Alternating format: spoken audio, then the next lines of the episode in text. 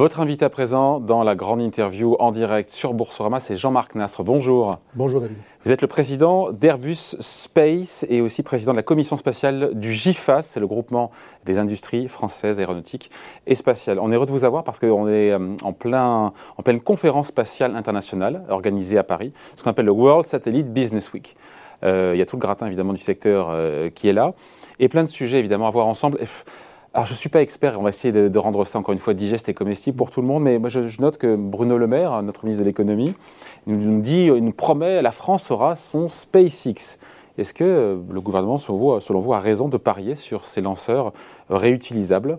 Parce qu'il faut rester dans la course face aux, Américains qui ont peut-être pris une longueur d'avance? Bien sûr qu'il a raison. Euh, il faut rester dans la course, mais je, voudrais pousser le bouchon plus loin. On est dans la course. Ce n'est pas qu'il faut y rester, on y est et on mène même la course en tête dans de nombreux secteurs. Sur les lanceurs réutilisables Sur les lanceurs réutilisables, il faut être dans la course. Mais on y est? On, va y être grâce ah. aux décisions qui ont été prises, bien sûr.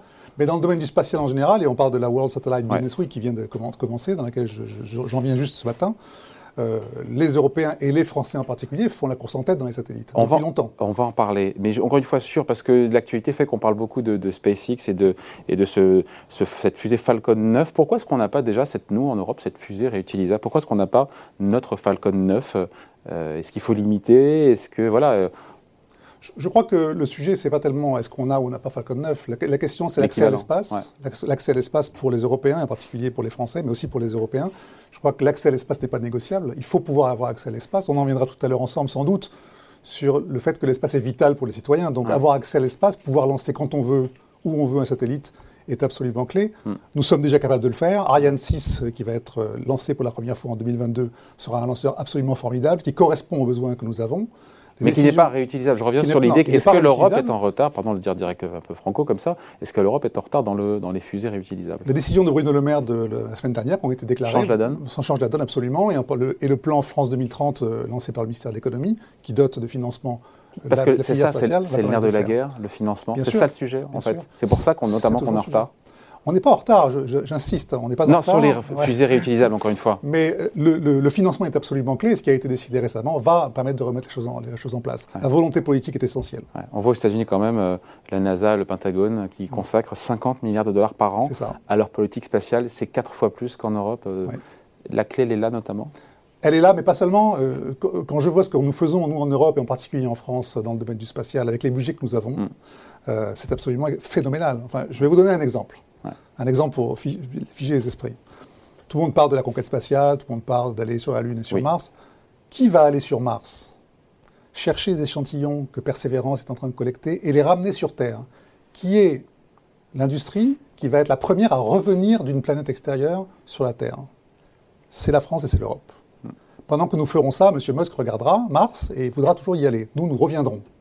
Nous, nous construisons un vaisseau spatial qui s'appelle Earth Return Orbiter, qui est fait avec Ariane Group, avec Thales Alenia Space, Airbus étant maître d'œuvre, et toute la, la, panoplie des équipementiers, nous allons aller sur Mars, le contrat est signé, nous développons le vaisseau spatial. Quand?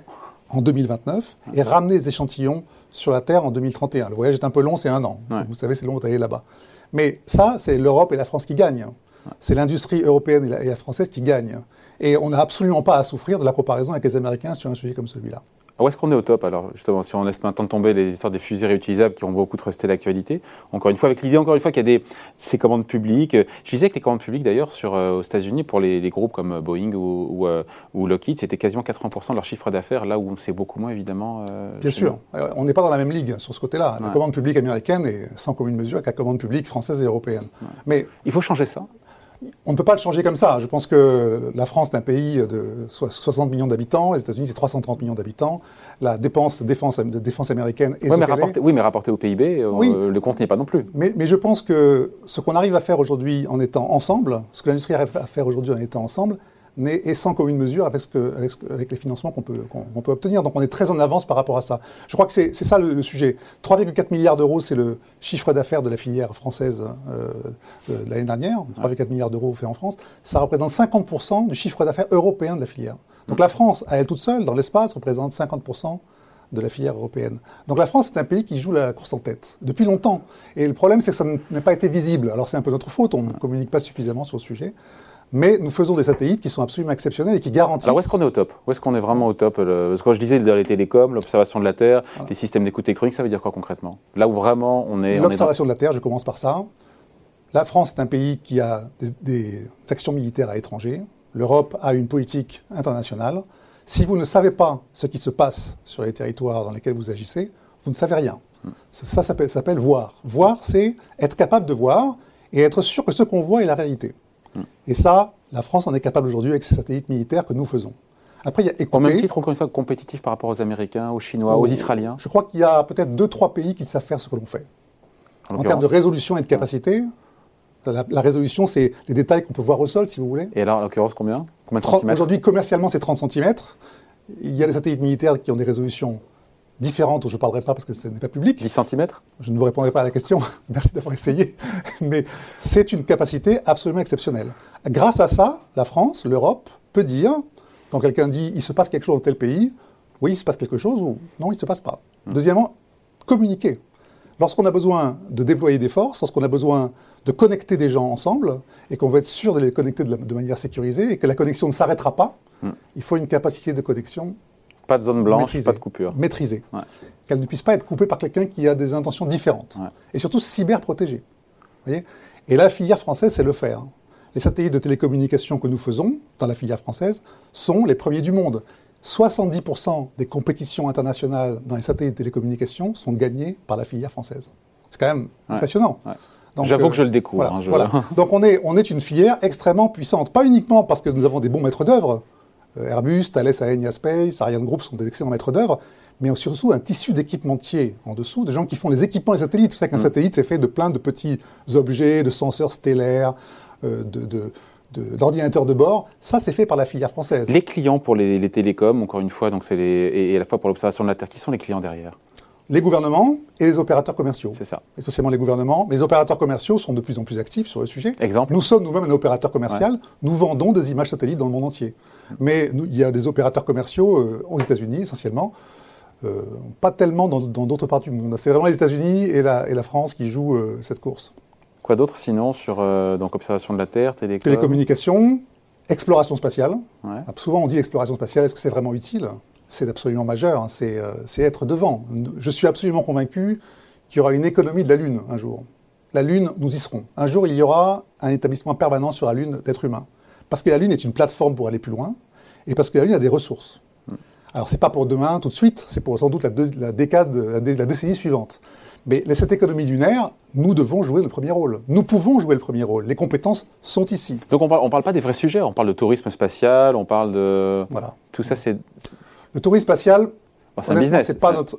Voilà, c'est un peu de, com et de, et de business. Est-ce que c'est vraiment utile pour les citoyens? Ça c'est mon avis personnel, je ne suis pas absolument convaincu. Je pense que moi, ce qui, ce qui, ce qui focalise l'industrie et d'autres industries, c'est vraiment servir les besoins des citoyens. Donc euh, la souveraineté, être capable de voir, décider et d'agir en toute euh, liberté par rapport à nos voisins.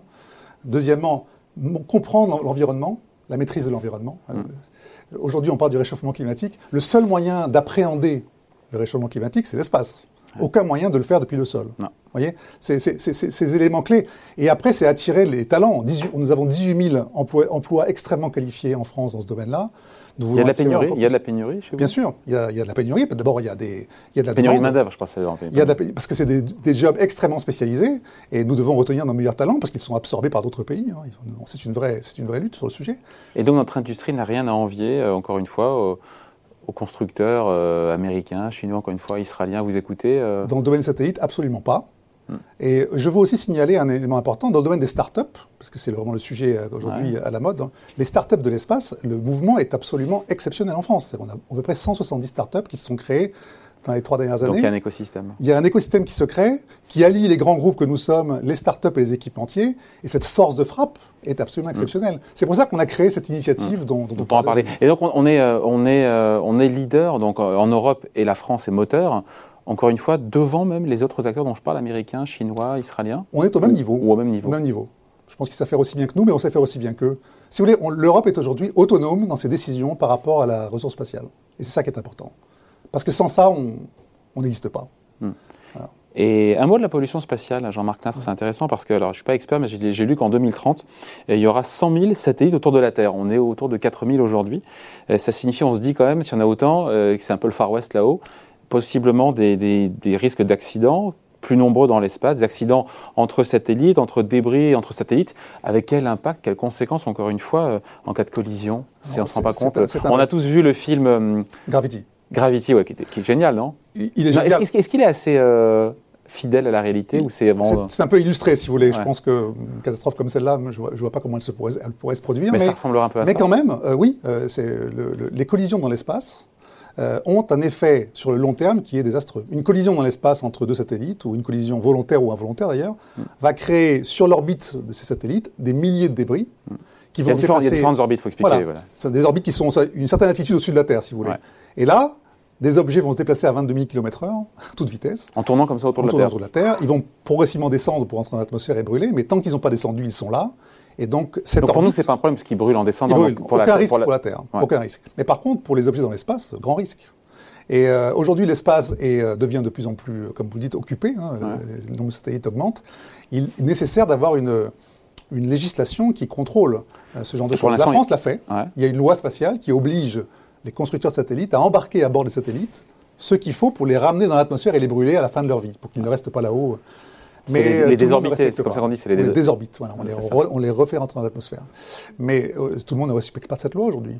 Et or, l'espace, c'est pas un territoire, il y a des frontières. Hein. Quand un satellite est là-haut, il tourne autour de la Terre, tout le monde doit respecter la loi. Aujourd'hui, c'est 12 000 objets qui tournent autour de la Terre, c'est ça Donc 95% d'orbite basse. L'orbite basse, c'est entre, autour de 1000 km autour de la Terre. Entre, entre 500 km et 1500 km. Voilà, donc il y a un sujet. Il y a un vrai sujet. Et un million d'objets de moins d'un centimètre. Un million. Et, mais ça fait des dégâts hein. Pardon, Pas pour l'instant. pour l'instant. On les suit, on sait où ils sont. Vous voyez l'image le, monde. On, regarde. On ça ressemble à ça. Ça ressemble à ça. Non, ça, ça c'est un peu imagé. C'est sans doute pour faire peur parce que l'espace est quand même vaste. Ouais. Ça ressemble pas à ça. Mais un petit objet tout seul peut faire un trou dans un satellite, peut détruire un satellite. Un objet, pardon, un débris d'un centimètre. Bien sûr. Peut faire un trou et endommager un satellite. Bien sûr.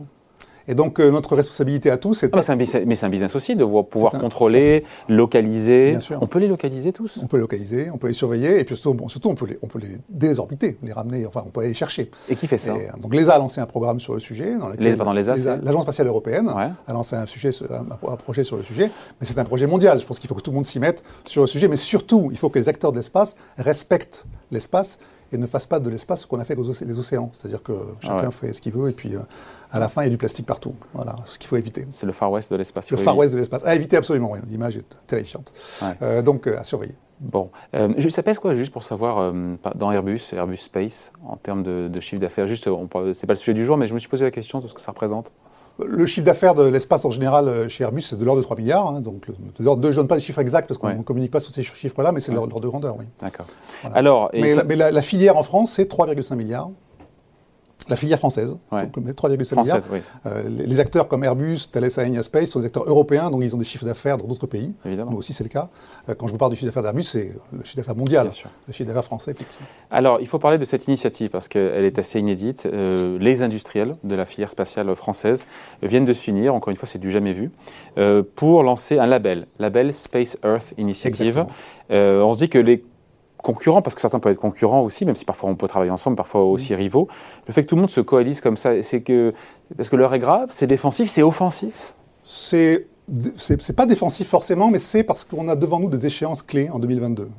il y a la présidence française de l'Union européenne qui va démarrer en janvier 2022 une conférence sur l'espace en février 2022 à Toulouse, avec l'ensemble des pays européens l'élection présidentielle euh, qui arrive après, et surtout euh, pour nous la conférence ministérielle de l'Agence spatiale européenne en novembre 2022 qui va décider des budgets ah. que l'Europe va allouer à l'espace dans les trois prochaines années. Donc c'est ça. Donc on a voulu cette fois-ci parler, pression sur. Euh, on a voulu parler d'une seule voix. On a voulu que l'État, les États européens et l'État français aient un interlocuteur unique pour définir la politique spatiale européenne pour l'industrie. Et l'industrie veut faire entendre sa voix. Avant on le faisait de manière euh, distincte les uns et les autres. Aujourd'hui, nous avons réuni notre industrie sous, un, sous une marque qui s'appelle Space Earth Initiative. C'est un mot anglais parce qu'on veut être inclusif. Mais l'idée, c'est vraiment de, que les, les, grands, Pour avoir plus de les moyens, les petits, avoir plus de financement, mais surtout aussi bien mettre les financements à l'endroit où c'est clé. Et donc bien prendre, faire prendre conscience, conscience au, pouvoir public de là où il faut investir pour que la filière spatiale française garde son premier rang. Et alors, il faut investir où? Il faut investir dans les lanceurs, le, ministre l'a annoncé, dans les satellites massivement, et en particulier les satellites qui protègent notre souveraineté, télécommunications et observation, dans les équipements clés, les équipements, on oublie souvent d'en parler, mais c'est absolument clé, les équipements qui sont à bord.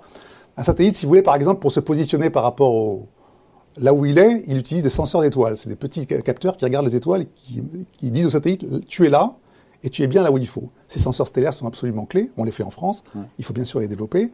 Les communications laser entre satellites, parce que les satellites doivent communiquer entre eux, ils doivent se parler, ils doivent communiquer vers le sol. Le laser est le seul moyen de ne pas être sensible aux attaques cyber. Mm. Ça, c'est fait par nous aussi. C'est là où il faut investir dans le futur. Et surtout faire naître l'écosystème des startups qui va permettre de développer les applications aval. Il y a ce plan, euh, Jean-Marc Nastre, il y a ce plan France 2030. Combien il met de moyens là-dessus, sur le spatial? Bah, le ministre a annoncé 1,5 milliard hein, sur les 10 prochaines années, donc euh, c'est le plan qui est dans Sur 10 ans, on dit 1,5 milliard, c'est beaucoup, c'est sur 10 ans. Hein. Oui, c'est sur 10 ans, mais, mais, c'est un plan qui vient en plus de ce que euh, la France dépense déjà dans l'espace, dans le domaine de la défense. Il faut en mettre combien en plus? Je, pense que c'est déjà un, excellent mouvement. Je pense que si vous demandez à un industriel combien il faut, il va vous dire toujours, plus. Hein, donc euh, bien sûr, il faut faire plus. je pense qu'il y, y, a vraiment une politique de l'espace en France qui est menée au niveau du national pour la, pour la défense qui est tout à fait ambitieuse et qui répond aux besoins. Euh, cette, ambition vient derrière compléter ce, qu'on doit développer pour être encore plus puissant. Et puis, il y a l'aspect européen des choses. Les budgets de l'Agence spatiale européenne aussi sont des budgets qui reviennent en France pour l'industrie française. L'ensemble de ces budgets, euh, s'ils sont euh, au, niveau de ce qu'on attend, fera, mm. fera, la, maille. Et tout ça, c'est bon pour la souveraineté de la France, c'est bon pour le business, c'est bon pour les emplois, ce sont des emplois qui sont en France, qui sont hautement qualifiés. Mais je donne un, exemple, David, que je voulais vous donner. On a fait un petit sondage chez les Français. 80% des Français trouvent que l'espace est cool. C'est bien.